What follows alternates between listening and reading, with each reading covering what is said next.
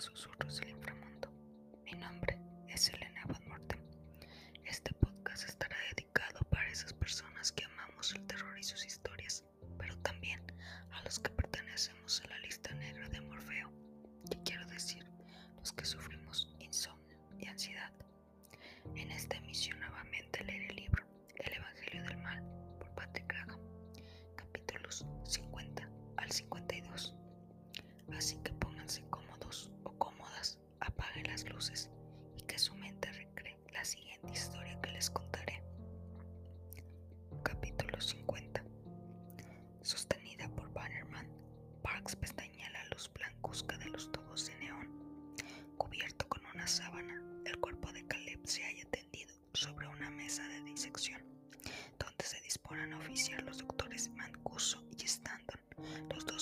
investigadores del FBI especializados en muertes violentas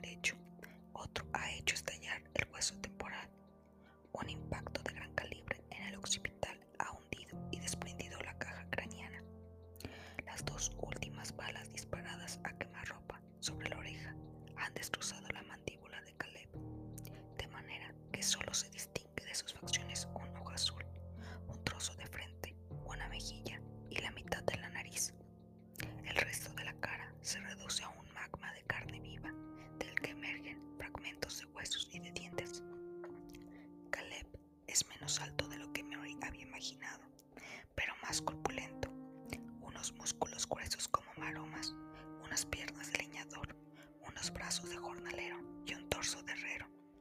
Solo años de arduos trabajos habían podido forjar un hombre de una fuerza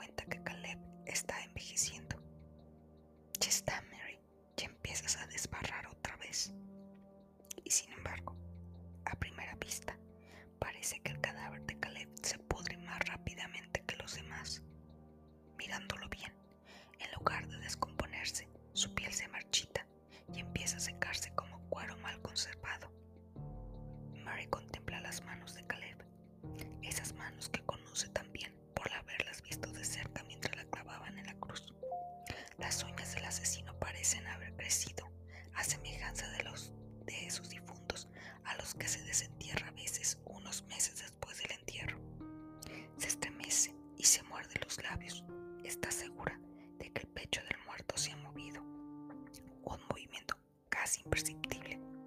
Se queda paralizada mientras la mano del asesino empieza a levantarse. ¿Estás bien, Mary? Se sobresalta al notar que los dedos de Bannerman se cierran sobre su hombro. Abre los ojos. La mano de Caleb ha caído de nuevo sobre la mesa de hierro. Su pecho parece inerte. Dios mío, Caleb no está muerto.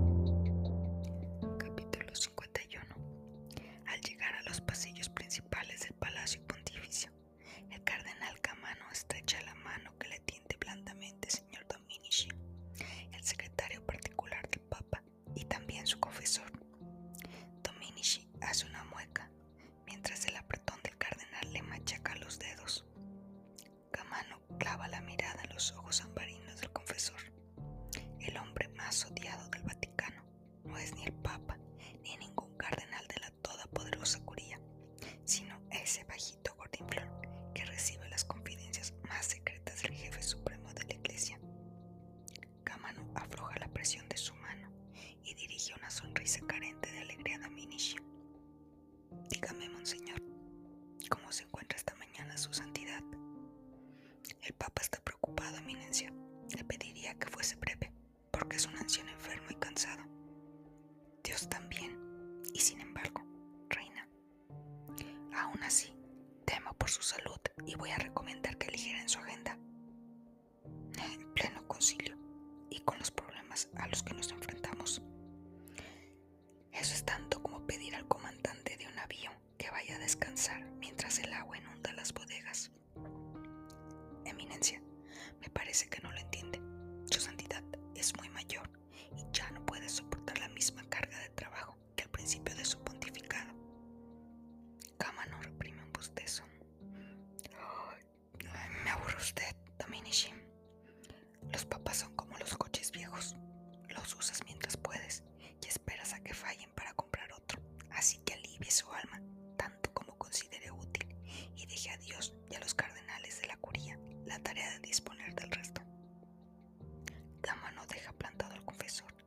Hace una seña con la cabeza a los guardias suizos que descruzan las alabardas.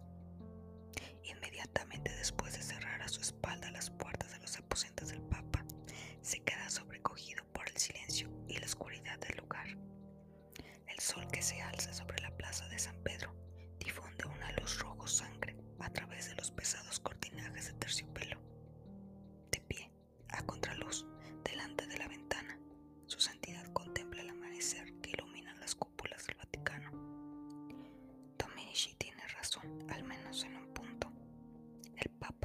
al límite de sus fuerzas. Un crujido en el entarimado hace que Cama no se detenga. Los hombros del Papa se estremecen ligeramente, como si acabara de detectar su presencia justo en ese momento. Cámano ve cómo olfatea el aire. Luego, la voz cascada del anciano se eleva en la penumbra. Parece, querido Oscar, que no pierda usted su afición a ese tabaco rubio de Virginia. Es una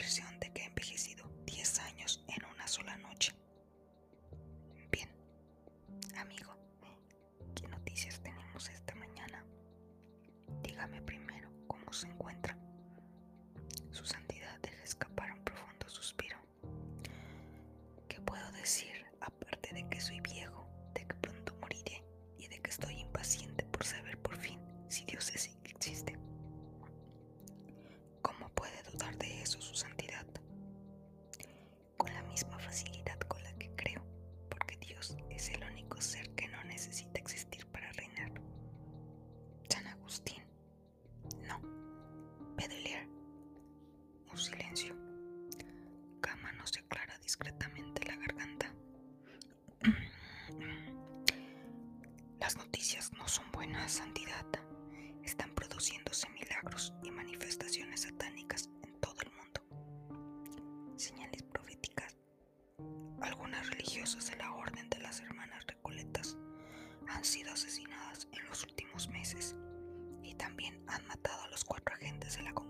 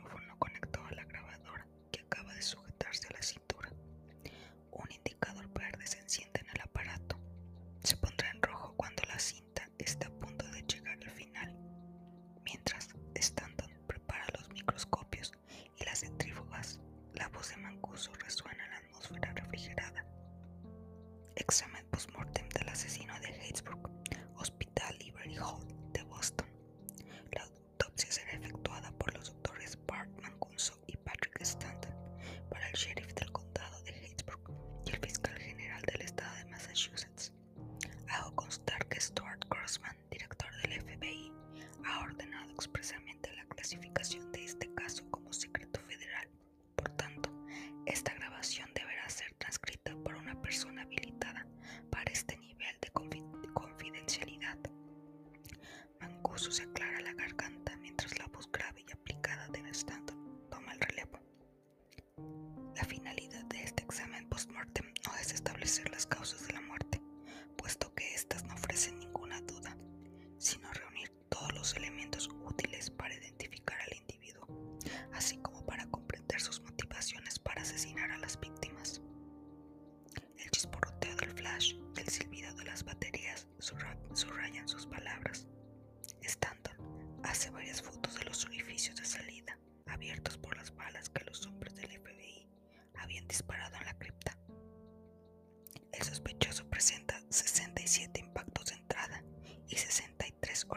de salida, desigualmente repartidos por todo su cuerpo. La mayoría de estos impactos han sido provocados por proyectiles subsónicos pesados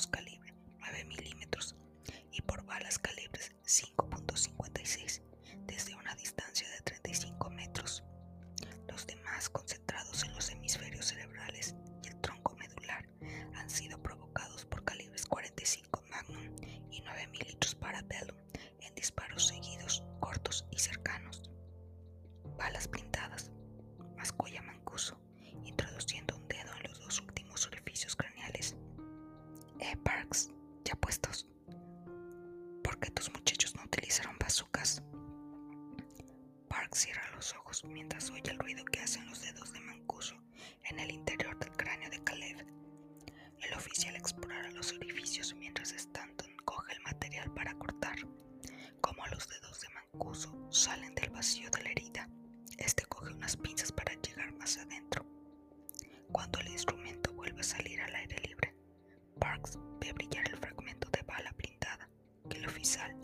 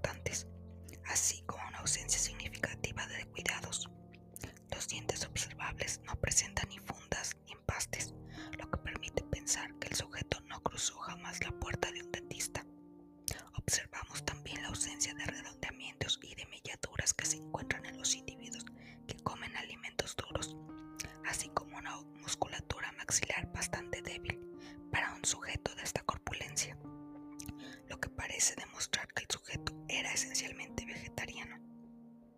Manipulando el gancho y las pinzas en el interior de la boca del cadáver, Mancuso completa la exposición de Stanton. El esmalte es mate y está agrietado. La dentina es blanda. El cuello de los dientes está a la vista y la encía retraída. Observamos también la presencia de importantes ulceraciones bucales caracterizadas de